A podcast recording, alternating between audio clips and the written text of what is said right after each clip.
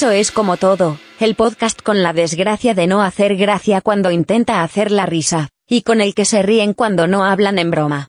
Bienvenidas, bienvenidos al episodio número 20 de Eso es como todo el podcast. ¡Vamos! Por fin me toca un número bonito, el número 20. Redondo, redondo. Ya era hora, ¿eh? Ya era hora. ¿Ahora qué? ¿Ahora qué? Ahora no tienes nada que decir. Si tengo que decir, tío, son 20 episodios más de lo previsto. Bueno, ¿y qué, qué no, qué nos tienes preparado, Guillo? ¿Qué nos tienes preparado? Mira, antes de contaros lo que os tengo preparado, yo creo que lo suyo es que nos, que nos presentemos. Por favor, presentaros. ¿Quién está detrás de estos micrófonos haciendo el canelo? Él es José. Y aquel es Dani. Y yo soy Abel. Estupendo. Ya sí que va a hacer falta que grabemos eso en vídeo porque así. Sí, sí, ¿eh? es, que, es que estamos, estamos ahí intentando im- improvisar eh, todo el tiempo, todo el tiempo.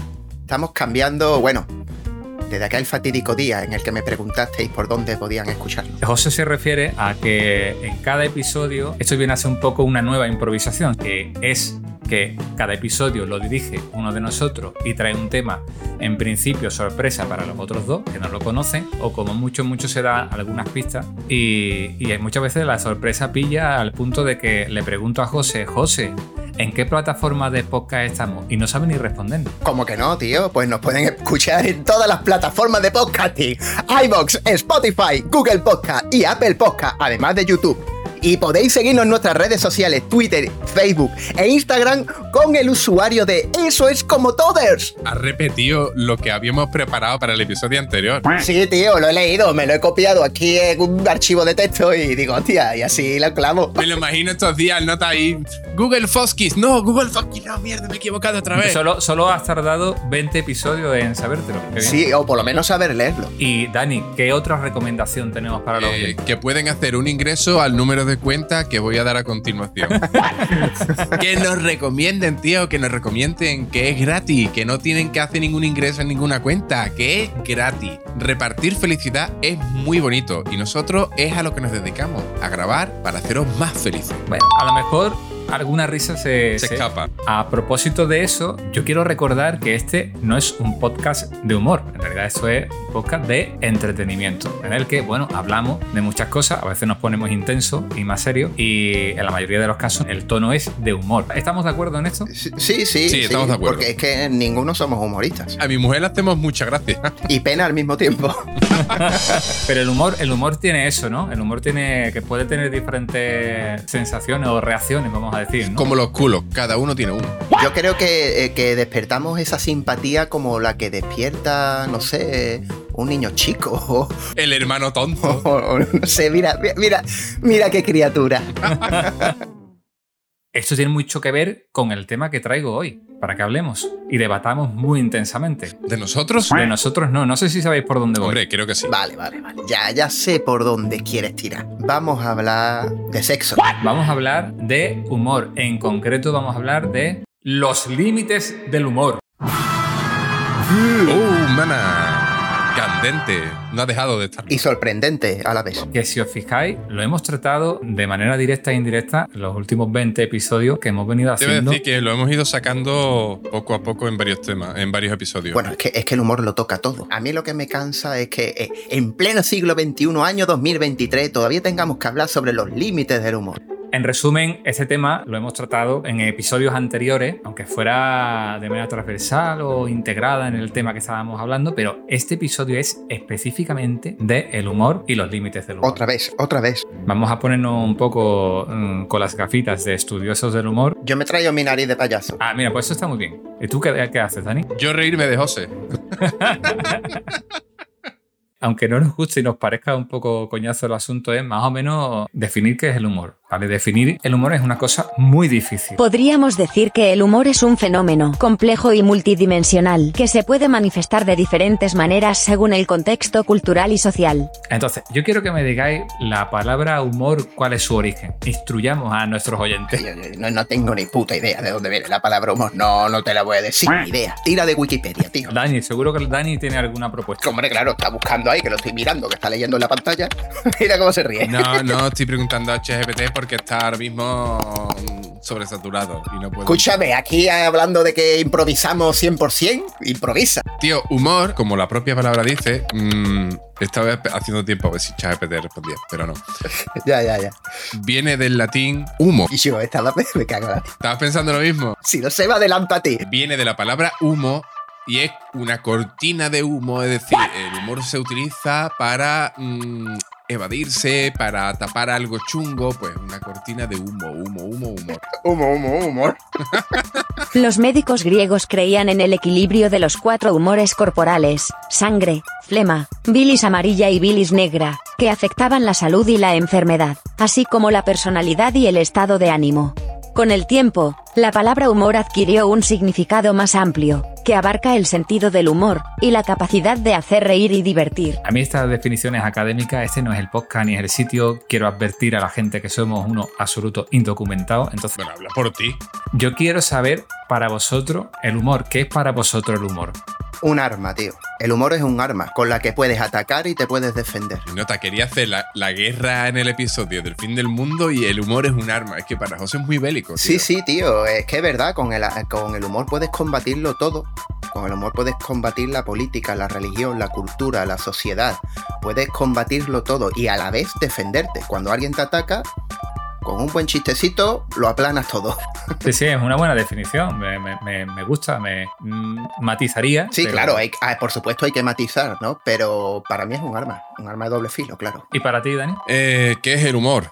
Eh, sirve para defenderse. Yo eso lo he dicho Es yo. verdad, es verdad. Voy a cambiar un poco. Voy a cambiar la definición. Es que, es que he generalizado tanto que ahora lo tienes tela de complicado. Eso te pasa por darme la palabra primero. Es que me lo, me- me lo pones muy difícil. A ver, humor. Mm, ¿Qué es el humor? Todo lo que no ha dicho José. Eso, eso que acabas de hacer es humor, obviamente. Es lo inesperado, ¿no? Pero me, me gusta mucho cuando se suma a la definición lo de sentido del humor. El sentido es una única dirección. Es una única dirección, ¿no? O sea, sí, porque una, ¿cómo se llama? ¿Sentido? Es que no sabría definirlo bien, pero a ver, un una dirección tiene dos sentidos, ¿no? El de ida y el de vuelta. Todo rayado ya, todo rayado. Te veo echando humo ya. Claro, pero el, senti- el sentido del humor va dirigido y además, y además, lo podemos encajar con el rollo de los sentidos, de la vista, el oído, el olfato, pues. Oye, el sentido del humor también es la capacidad que tiene uno de reírse de uno mismo y de todo lo demás. Toma ya, chaval, ¿cómo te lo acabo de encajar? Esto después editado va a quedar del carajo. Pero, pero muy editado, güey. Está muy bien, Dani, mu- muy, Hombre, claro, bien. joder, claro. Muy bien, Dani. Te he bien, visto Dani. ahí, no sé, tío, logaritmos y todo eso por ahí arriba de tu cabeza, ¿sabes? En plan, una mente Sí, sí, maravillosa. te has ganado un poco, un poco de alpiste que te soltemos un rato de la habitación esa donde te tenemos encerrado. Sí que mm, estoy de acuerdo con que el sentido de ese humor puede ser bidireccional, ya sea para atacar y defenderte, como dice José, o simplemente como una herramienta para construir cosas, o quizá, y esta es la definición que traigo yo, que me parece interesante, que se podría decir que el- el humor es una forma de comunicación. A mí esa definición me parece una puta mierda. Porque está incompleta. ¿Qué tal estáis? ¿Qué tal estáis? ¿Bien? Qué, bo- qué bonito es poder comunicarse y esas cosas.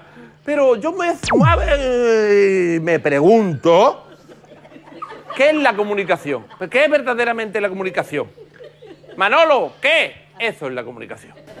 Manolo, ¿qué? Ahí está la comunicación. Os voy a plantear una definición muy genérica y vamos a ir desarrollándola a lo largo del episodio, ¿vale? Se podría decir que el humor es una forma de comunicación que tiene como objetivo provocar una respuesta emocional en el receptor, la cual consiste principalmente en hacer reír. Nos quedamos con eso de, de manera genérica y vamos desarrollando. Venga, va. Aceptamos barco. ¿Qué tipo de humor os gusta? No te voy a decir que todo, porque hay cosas que no me hacen gracia, ¿no? Pero, pero es verdad que muchos tipos de humor. El humor depende mucho también del estado de ánimo de cada uno. Una expresión humana que me gusta mucho relacionada con eso es, no tengo el chichi para farolillos.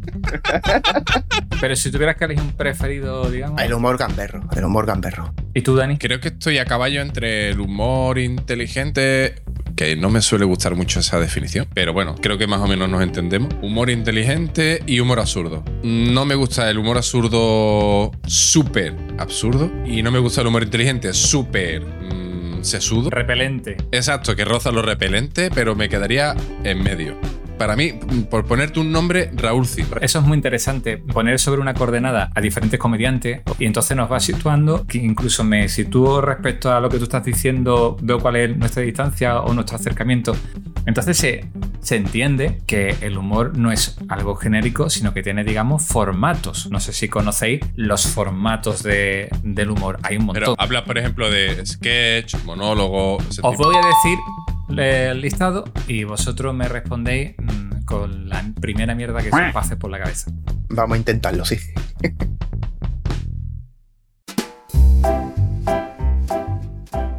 Comedia, un género que se caracteriza por hacer reír al público con situaciones divertidas y humorísticas. Para dejarlo claro, todo lo que no hace Leo Harlem. Parodia, una imitación exagerada y cómica de una obra, personaje o situación.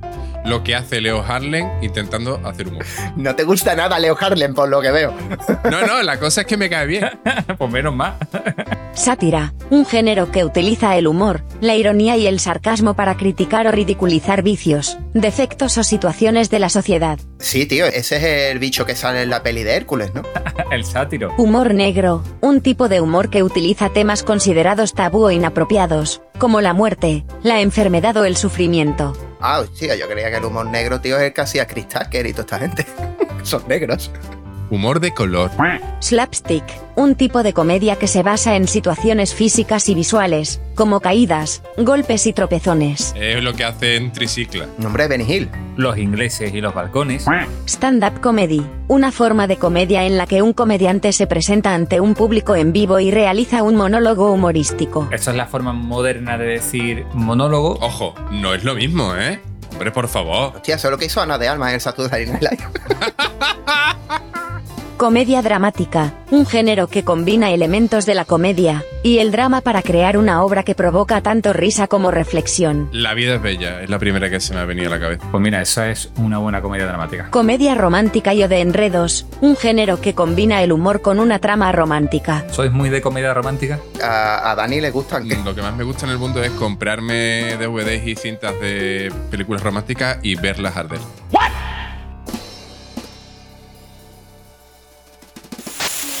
Extracto de una charla TED de Guille Martínez Vela, exdirector de la revista El Jueves, titulada Los límites del humor, celebrada en la Universitat Pompeu Fabra en mayo de 2019. Que haga un truco y es que cambie la pregunta. Primeramente voy a responder cuándo y por qué un chiste no sale bien. Un chiste no sale bien cuando el receptor eh, lo interpreta de forma literal, sin pararse a pensar pues dobles sentidos, ironías, sentidos más allá de lo literal. El, el humorista presupone que tú vas a estar un poco alerta, ¿no? que vas a estar en guardia, que vas a captar esos sentidos figurados, esas ironías. Si esto no pasa, el chiste falla. Hay un ejemplo que a mí me parece perfecto, una de las grandes comedias de Hollywood de los 90, que es Starship Troopers. Es una, es una película muy incomprendida. Tú, digamos, estás alerta y pillas la ironía, es un alegato antibelicista, pero si te la comes con patatas sin tener esa- ese sentido de la ironía alerta, básicamente lo que interpretarás será un panfleto fascista.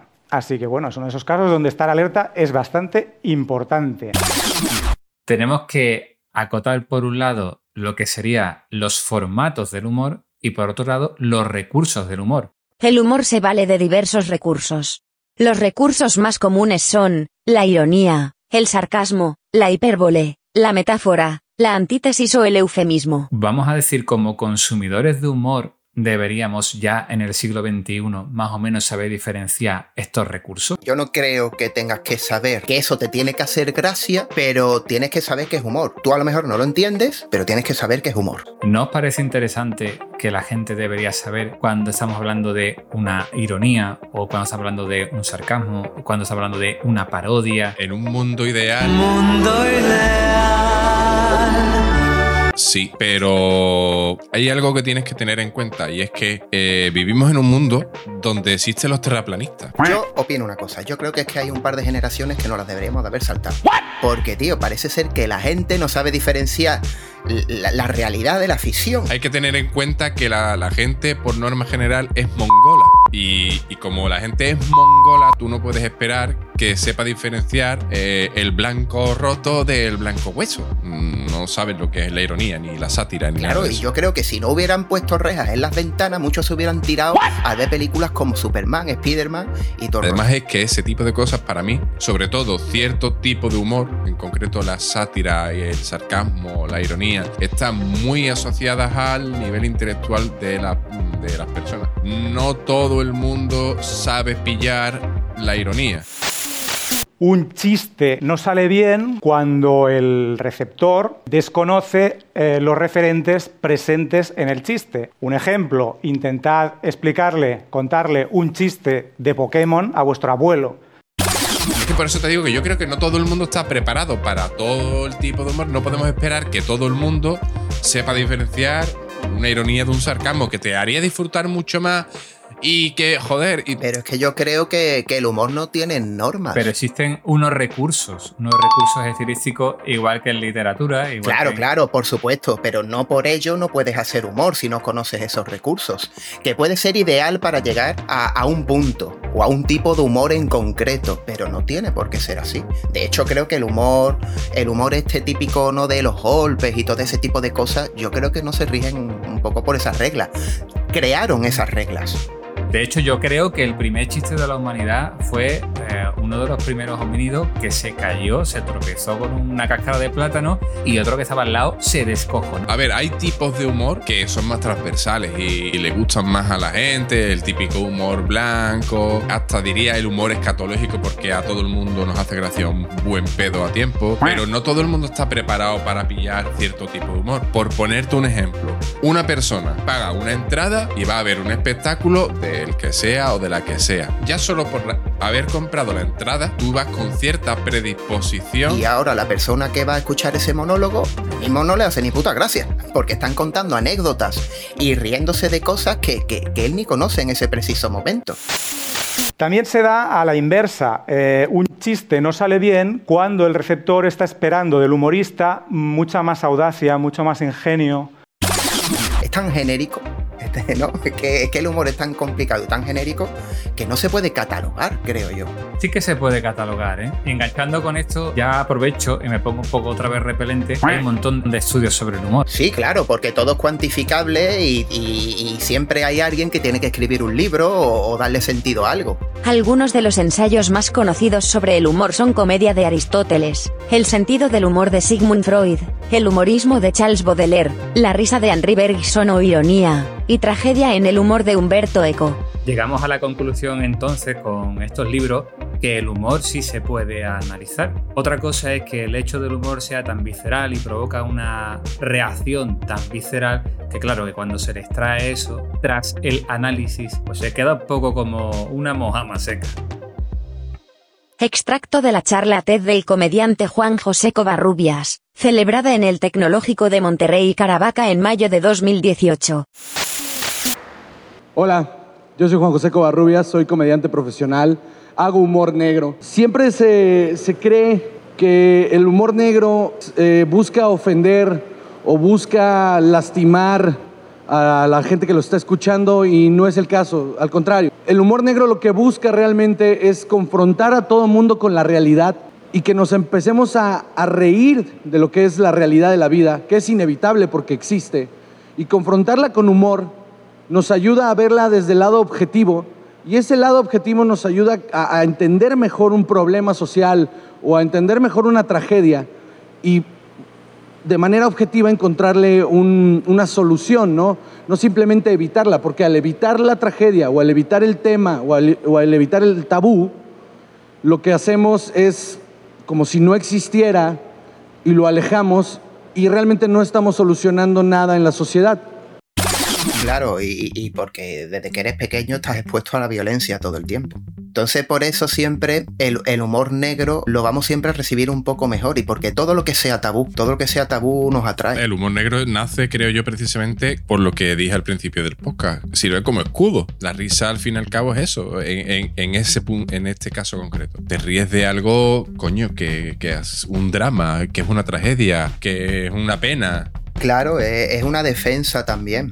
Esto está muy relacionado también con la, con la definición de la que hemos partido, que os recuerdo que decía Se podría decir que el humor es una forma de comunicación que tiene como objetivo provocar una respuesta emocional en el receptor. Cuando he tratado de definir esto, y me ha ayudado, por cierto, de ChatGPT, ChatGPT me decía, sabéis que es muy correcto, el ChatGPT me decía una respuesta emocional positiva. Y yo el positivo lo quité. Lo quité porque yo quiero preguntaros a vosotros, ¿solo el humor es cuando el objetivo es una respuesta emocional positiva? Es una crítica también, por eso, por eso molesta también el humor. Porque no deja de ser una crítica, porque todas las cosas que decimos con un humor tienen ciertas verdades. Eso lo decía Ignacio Farray. Y además creo que la definición que daba Ignacio Farray era muy parecida a la de Carlin. Sí, pero yo creo que es un tipo de humor del que él habla, ¿no? Porque no, no todos los tipos de humor tienen el deber de incomodar. Racismo. Pienso que para que la xenofobia y el racismo sean de verdad efectivos deberían estar mejor repartidos y no dejar al margen a ninguna raza ni etnia. Lo que propongo es un racismo que no discrimine a nadie. Es un difícil equilibrio, pero a lo mejor la clave para conseguirlo sería la comedia. La comedia es el equilibrio entre tirarse un gran pedo y conseguir que su olor no sea ofensivo.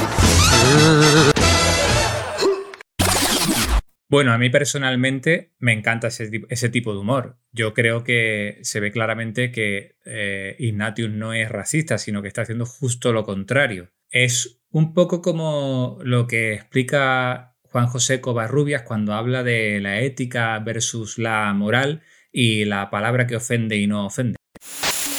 Hay veces en las que a mí me han contratado y me han dicho, o en televisión o en eventos privados, me han dicho, Juan José, por favor, ¿podrías no decir groserías en el escenario? Pero digo, perfecto, pero el chiste sigue siendo de violar a una persona, o sea, sin groserías, pero es un chiste. Y al final es eso, es humor.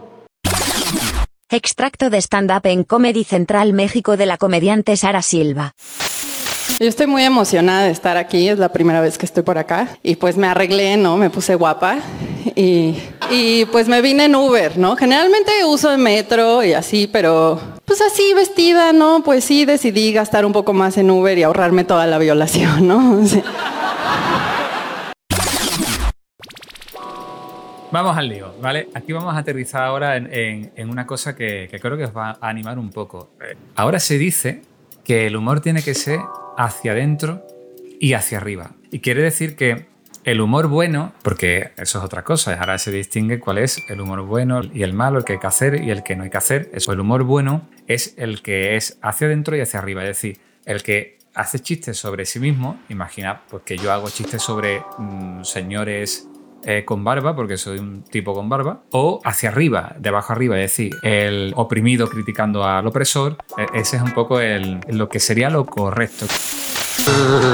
Por ejemplo, si yo digo la expresión puto sudaca, hay comedia ahí, porque yo soy de las Islas Canarias y prácticamente soy un puto sudaca. Así que tengo todo el derecho del mundo a emplear esa expresión sin que las cosas se tengan que salir necesariamente de madre. En cambio, si alguien del barrio de Salamanca de Madrid utiliza la expresión puto sudaca, ahí las cosas ya no están tan claras.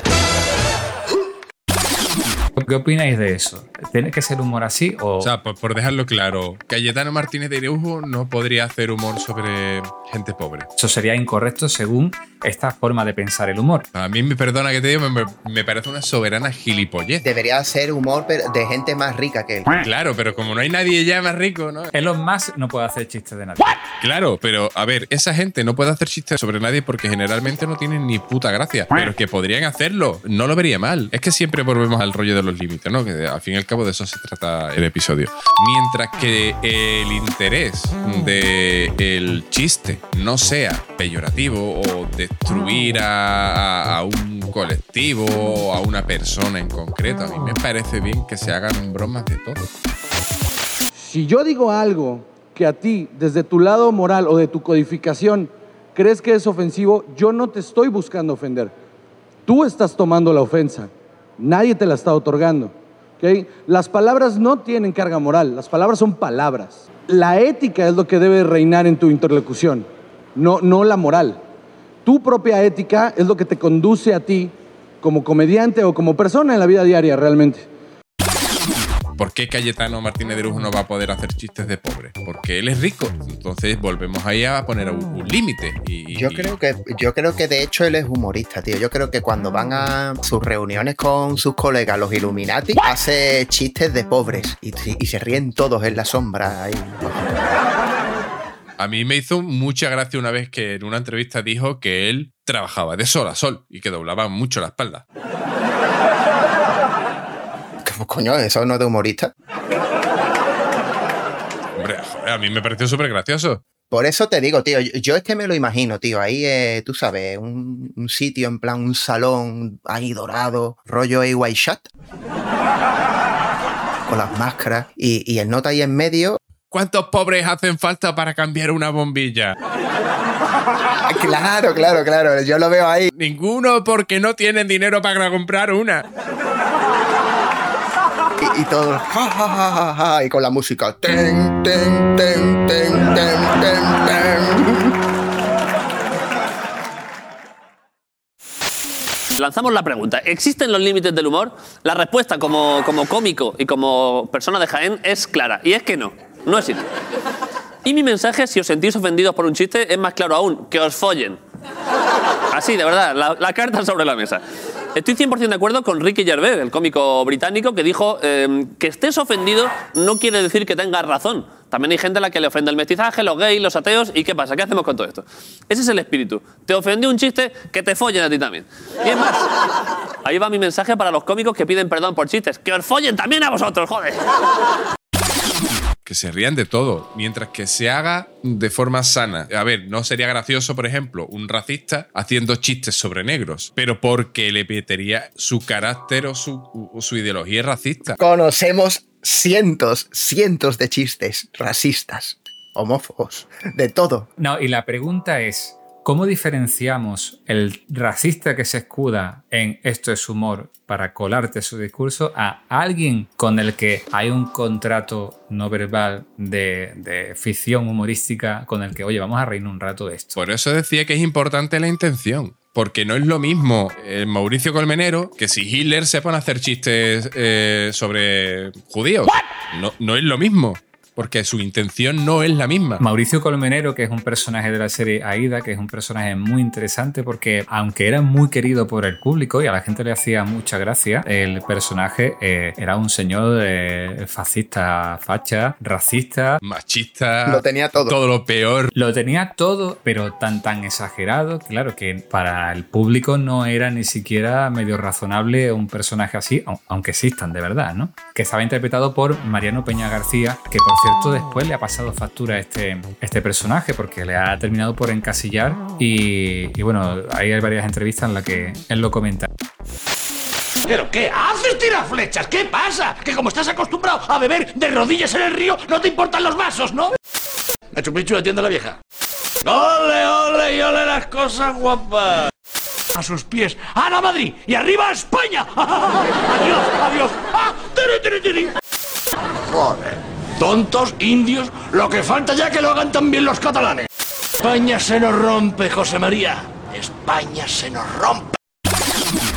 Lo interesante de, de este personaje, para mí, es que este personaje tenía un bar y eh, tenía un, un empleado su- sudamericano al que llamaba Machu Picchu. Y la gente comenzó a llamar a los sudamericanos despectivamente Machu Picchu. Mira que yo no sabía por qué la gente llamaba así. Es que no lo sabía. Pues fijaros qué interesante. La sátira de ese personaje al final ayudó a revelar qué personas tenían cierto, cierto rasgo racista porque adquirieron ese, ese término. Pero ese término es despectivo. No estás entendiendo que es una broma que es ficcional.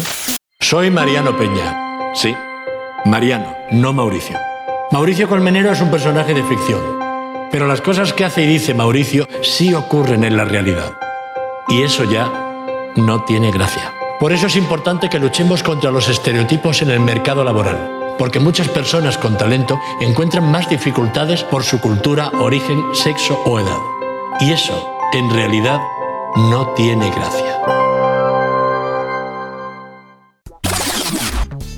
Otro caso, otro caso muy interesante, que es del año 2018, es el de Robert Bodega y el, y el monólogo donde hacía, eh, vamos a entrecomillar, chistes de gitanos. ¿Sabéis quién es Robert Bodega? Sí, hombre. De toda la vida. Pues dilo tú, José, ¿quién es Robert Bodega? Hombre, ese es primo hermano de Vestir Osborne, ¿no? Vestir Osborne. Lleva los vinos. Y su primo Robert Bodega los guarda. pantomima, pantomima. Utilizando el mismo recurso que él utilizó en el monólogo de los gitanos, Robert Bodega es, es el que no es flaco de pantomima full. El gordo. Eso lo has dicho tú. Eso mm, no se pueden hacer chistes de gordo. No se puede hablar de gordo. Pero porque soy gordo y me puedo permitir llamar a otros gordos. Bueno, pues Robert Bodega hizo chistes de gitano. En realidad no hizo chistes de gitano. Es muy interesante lo que hizo. Comentó que trabajaba como en la televisión y ya no se podía hacer chistes de gitano. Entonces empezó a hacer chistes de payos. Pero claro, los chistes de payo eran una cosa como esta. Os lo pongo. Esto es un payo que, que va por un polígono por la mañana y no vende droga. Eh, entra ahí, hay una empresa, el tío se mete, está ahí 8 o 9 horas, acaba, coge el metro, vuelve a casa. Eh, esto es un payo que va conduciendo, lo para la Guardia Civil y, y nada, eh, tiene la ITV, el seguro, el coche suyo, continúe, le dice. Claro, es gracioso, tío, porque, o sea, el tío hace un. hace chistes de payos y curiosamente lo amenazan de muerte los Lo gitanos. interesante de Robert Bodega en ese monólogo, él hace unos chistes de payos que hacen acciones que no son nada. Claro, porque el chiste de gitano sería todo lo contrario. Pero eso no lo dice él. Lo completamos nosotros, como han, bueno, como han dicho. Entrevistados por el diario El País en relación al monólogo de Robert Bodegas en agosto de 2018. Andrés Barba, escritor. En realidad lo que hace es una narración intervenida, que es muy interesante, donde no cuenta un chiste de gitano, sino un chiste de payos donde ha desaparecido el chiste de gitano. Los que completan el chiste del gitano somos nosotros. En cualquier caso, Bodegas pone la mala fe de nuestra parte. Lo interesante es hasta qué punto la risa con la que nos reímos de ese no chiste o chiste vacío de bodegas pone en compromiso nuestra conciencia racial precisamente contra la gitana. Iñaki Vázquez, coordinador del movimiento asociativo gitano del Estado español. Si el espectáculo consiste en mofarse, caricaturizar a colectivos que sufren discriminación o que sufren agresiones, eh, no me parece que sea lícito. Hay legislación en este país y en la Unión Europea en torno a los, de- a los discursos de odio. Dani Acosta, humorista de etnia gitana. Eh, de- que yo haga un chiste sobre gitanos es lo mismo que puede pensar cualquier ser humano que haga un chiste sobre ser humano. Eso depende mucho de qué tipo de gitano, si es culto, si no es culto, si es inteligente, si no es inteligente. Los hay amenazan a un cómico por hacer un, monólogo en Comedy Central y los hay de los que le aplaudirán por el ingenio tan maravilloso que tuvo Robert Bodega. Yo soy gitano, yo sé la parte positiva y la negativa de la etnia gitana y considero que no es un problema de coincidencia, es un problema de cultura en general, tanto un gitano como un payo, como un negro, como un blanco, como un chino. Es cultural. Uno no puede eh, tratar de erradicar el racismo de una sociedad prohibiendo un chiste racista. Más bien al contrario, cuando una sociedad deja de ser, de ser racista, deja de producir chistes racistas. Yo, yo estoy con él. Ha hecho una cosa que si eres suficientemente inteligente, te das cuenta de lo que ha hecho, que es muy ingenioso. Que en realidad ha puesto al público sobre el espejo. Eso pasa con el humor negro, bueno, con todos los tipos de humor esto, ¿no? Que, que- que busca el provocar, ¿no? Y, que nos reímos con ello y nos puede llegar a ser, sentir un poquito culpables, ¿no? Como en este caso. El objetivo principal es reírte, por supuesto lo que buscamos es la risa, pero luego después hay que buscar la reflexión. Pero si nos quedamos simplemente con, con la risa, pues entonces. Yo creo que ahí es donde eh, está el problema, que hay gente que se queda con la crítica y no se queda con, con- con la broma. Hay gente que se quedan con la broma, pero luego no van más allá y, no ven tampoco la crítica, ¿no? Y, tienen que ser las dos cosas. Extractos de una entrevista al periodista, escritor, historiador y conferenciante, Fernando Díaz Villanueva, en el canal de YouTube Ancat. Yo creo que la derecha en general, la gente conservadora, tiene menos sentido del humor que la gente de izquierdas. Pasa lo mismo en Estados Unidos, pasa lo Sí. mismo en Alemania. Los graciosetes en Alemania también son de izquierdas. El humor blanco antes era tradicional de la iglesia. Sí, claro, el chiste de curitas, ¿no? Ya. La- las- el pellizco de monja. Pero es que hoy también lo es de esta izquierda fanatizada. En el fondo ahora estos tíos son como los curas de antaño. Están siempre sermoneándonos. A todas horas. Con un lenguaje que solo entienden ellos. Es una nueva iglesia. Bueno, ¿cómo de- se desactivó en el pasado todas las tonterías de la iglesia riéndose de ellas? Bueno, pues esto es igual. Los dogmas solo los desmontas, y lo voy a decir así literalmente, meándote en ellos. Hay palabras que han dejado de utilizar precisamente porque hacemos mofa y befa de ellas. Un ejemplo es casta. ¿No? ¿Cuánto hace? Pues hace un huevo, ¿eh? Podríamos ir a la hemeroteca y buscar, pero ya no dicen casta. Y ellos han detectado, han dicho, estos hijos de mala madre nos la han desactivado. No hay nada sagrado para el humor. Nada, absolutamente. ¿Cuáles son los límites del humor? No sé, ninguno. Con la legislación hemos topado. Quizá este sea el verdadero límite del humor. ¿O no? Al igual que la moral, la legislación respecto a los límites del humor ha cambiado a lo largo de la historia y puede ser diferente en cada país. Si os parece, vamos a repasar algunos casos recientes de los últimos años donde comediantes han sido juzgados, llevados a prisión e incluso ejecutados por sus chistes. No preguntes, no preguntes si lo vas a contar. Cuéntalo. Ilumínanos. En 1989, el comediante iraní Said Soltanpour fue encarcelado por comentarios satíricos sobre el régimen islámico. Fue torturado y ejecutado en una prisión de Teherán. Poco me parece. Sobre la mojama no se hacen chistes. Algún disléxico se ha reído, ¿eh? Con eso. En 2016, el presentador y comediante Jan Bomerman recitó un poema satírico ofensivo sobre el presidente turco Erdogan para desafiar los límites del humor. Esto resultó en cargos legales y debates sobre la libertad de sátira. Finalmente, la ley que protegía a líderes extranjeros fue derogada en 2018 después de una amplia discusión mediática. Poco me parece. Encima un poema. Poco me parece. Hay gente que no tiene corazón. Que los alemanes, ya sabéis, son los reyes de la comedia. Eso yo estaba pensando en el tema de los límites del humor. Es que simplemente con decir, mira, oye, es que esto es humor. Hitler se hubiera librado. En 2017, el comediante egipcio Bassem Youssef fue sentenciado en ausencia a un año de prisión por insultar al presidente egipcio Abdel Fattah el-Sisi en su programa de televisión. Se la jugó, tío. ¿Tú cómo puedes insultar a alguien que, de, de- que tiene el nombre fatal? Ya sabes que va a acabar mal. En 2018, el comediante ucraniano Zelensky recibió críticas y amenazas del gobierno ruso debido a su programa satírico Servicio de Presidente. En el programa, Zelensky parodiaba la política y la corrupción en Ucrania interpretando el papel del presidente. Problema tiene ahora. Mira que meterse en una guerra le parecerá gracioso. Humor de guerra. ¿Cuál de guerra contando chistes? En 2015, los hermanos Coachi atacaron la revista satírica Charlie Hebdo en París, matando a 12 personas, incluyendo a reconocidos dibujantes. El ataque fue en represalia por las caricaturas del profeta Mahoma publicadas en el periódico. El atentado contra Charlie Hebdo en 2015 desencadenó una serie de hechos a nivel internacional que no solo pusieron el punto de mira en la amenaza terrorista, también sirvió para demarcar los límites del humor relativos a la religión, más concreto la musulmana. El mundo se solidarizó con la libertad de expresión al grito de Yes, Charlie. Al día de hoy, el terrorismo islámico sigue siendo útil para detectar gilipollas en el mundo occidental cuando hablamos de los límites del humor. Son aquellos que reaccionan frente a los chistes de la iglesia o sobre figuras religiosas cristianas con aquello de Con Mahoma no te atreves. una frasecita que revela que la línea que separa a unos y a otros es tan fina como el necesario cambio legislativo para que en un país tenga más peso la religión y las armas. Al, al paredón, tío, al paredón todos. Todo no sé, pero tú deberías. Pero, pero, José, si tú fueras al paredón, ¿contarías un chiste? Es decir, antes de que den la orden de fuego, ¿tus últimas palabras serían un chiste? Creo que estaría todo el tiempo diciendo cosas. No es que dijera en el último momento algo, sino que no pararía, estaría todo el tiempo diciendo algo. Pelotón.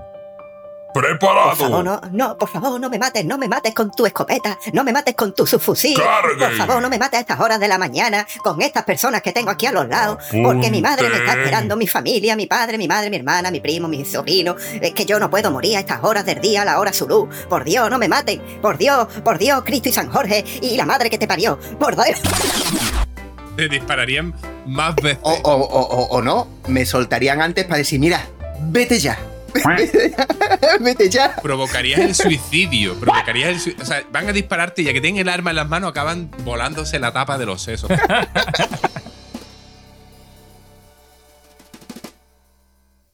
Bueno, hablando de chistes, legislación y condena, llegamos a este punto. El cómico David Suárez. ¿Os suena? Tampoco entiendo a los flipados de la fantasía épica. Es que yo soy de Gryffindor. No, eres técnico de piscinas en Ciudad Real, José Manuel. Tienes 36 años, te estás quedando calvo y lo único que te queda es ponerte Potterhead en la bio. Las mujeres te rechazan porque tienes la casa llena de funcos de Dumbledore. Y tus amigos te evitan porque nadie quiere pasar un viernes por la noche jugando a juegos de mesa. Te quedan dos años para que te hagan tu primer tacto rectal y te quedes estéril. Igual deberías rebajar el consumo de libros para niños. Tu biblioteca parece la de un pederasta. Uf, menudo gilipollas. ¿Por qué te cae mal, tío? Es porque mm, no me gusta su humor. No me hace gracia, tío. Totalmente válido. Y escucha, precisamente es uno de los cómicos, diría, de los que puede ser que más vídeos haya visto. Porque tiene cosas que sí me gustan. Pero para mi gusto, en algunos chistes. Se pasa. Y, y roza lo que.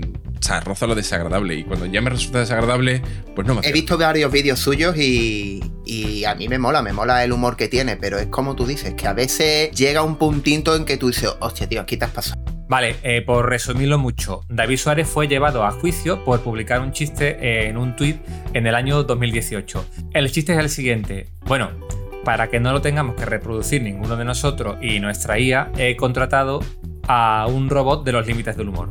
Adelante, limitito. El otro día me hicieron la mejor mamada de mi vida. El secreto fue que la chica usó muchas balas.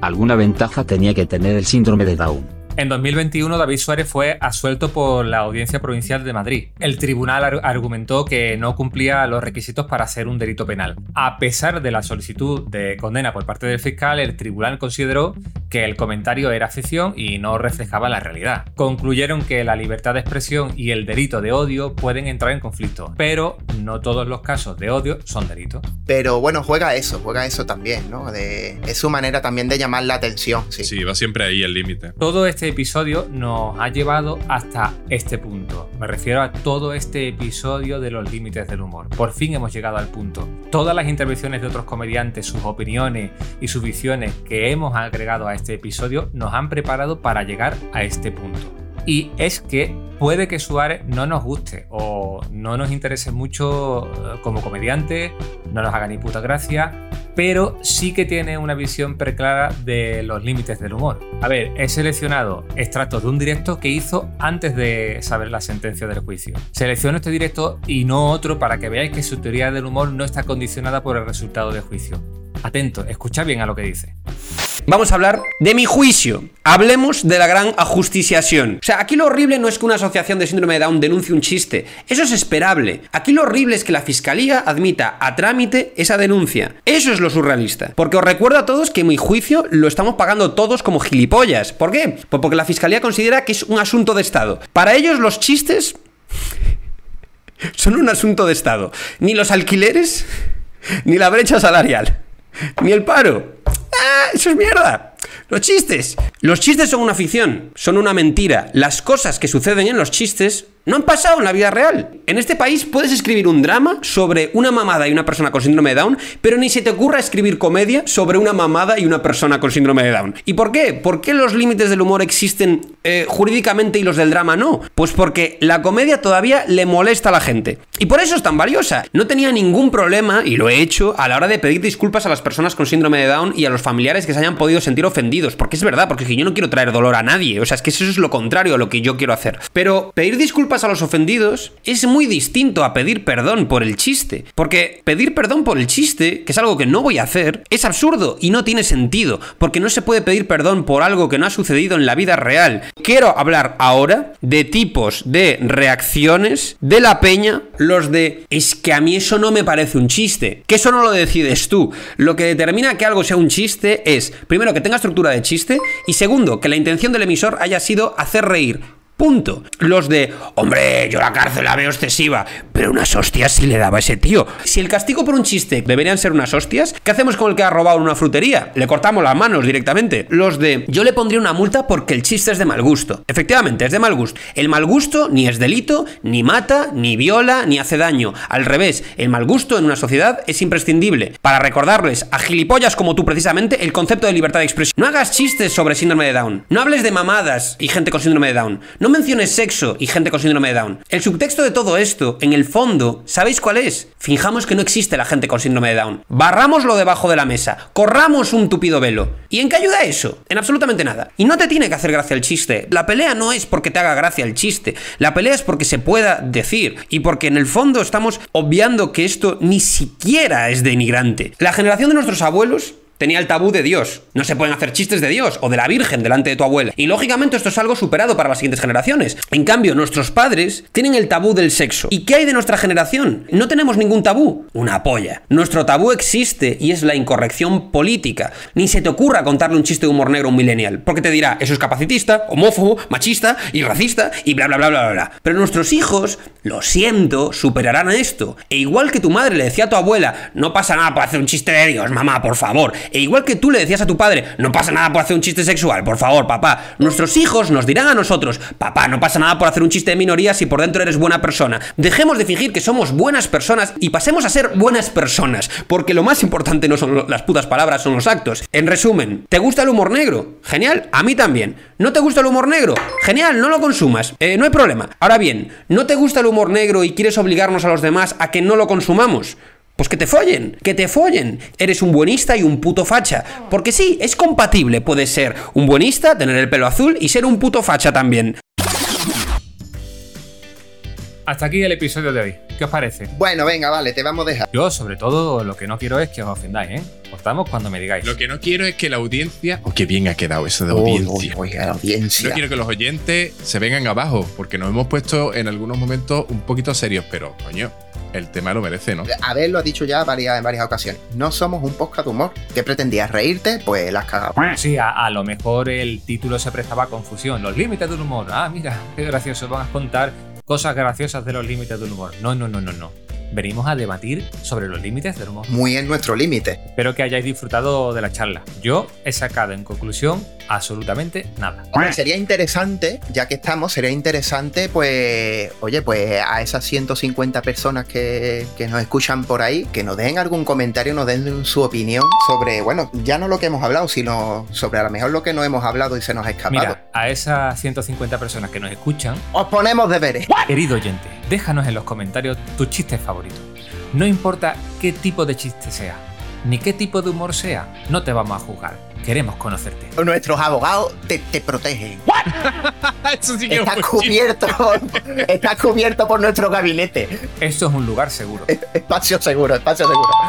Envíanos tu chiste a través de cualquiera de nuestros perfiles, en Evox, Twitter, Instagram, YouTube, hasta en Spotify puedes enviarlo, dejaremos la pregunta. Esperamos lo mejor o lo peor de ti. Te queremos, te queremos, seas como Seas como seas, te queremos.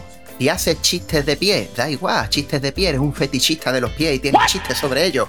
Da igual, tío. Exacto, haced chistes. Sobre todo de José. Chistes de José. Hombre, eso sobre todo. Hasta la próxima, chicos. Adiós. Hasta luego. Acabas de escuchar Eso es como todo, el podcast. Suscríbete en tu plataforma de podcast favorita y en YouTube. Síguenos en Twitter en la cuenta Eso es como Toders. Fin de la conexión.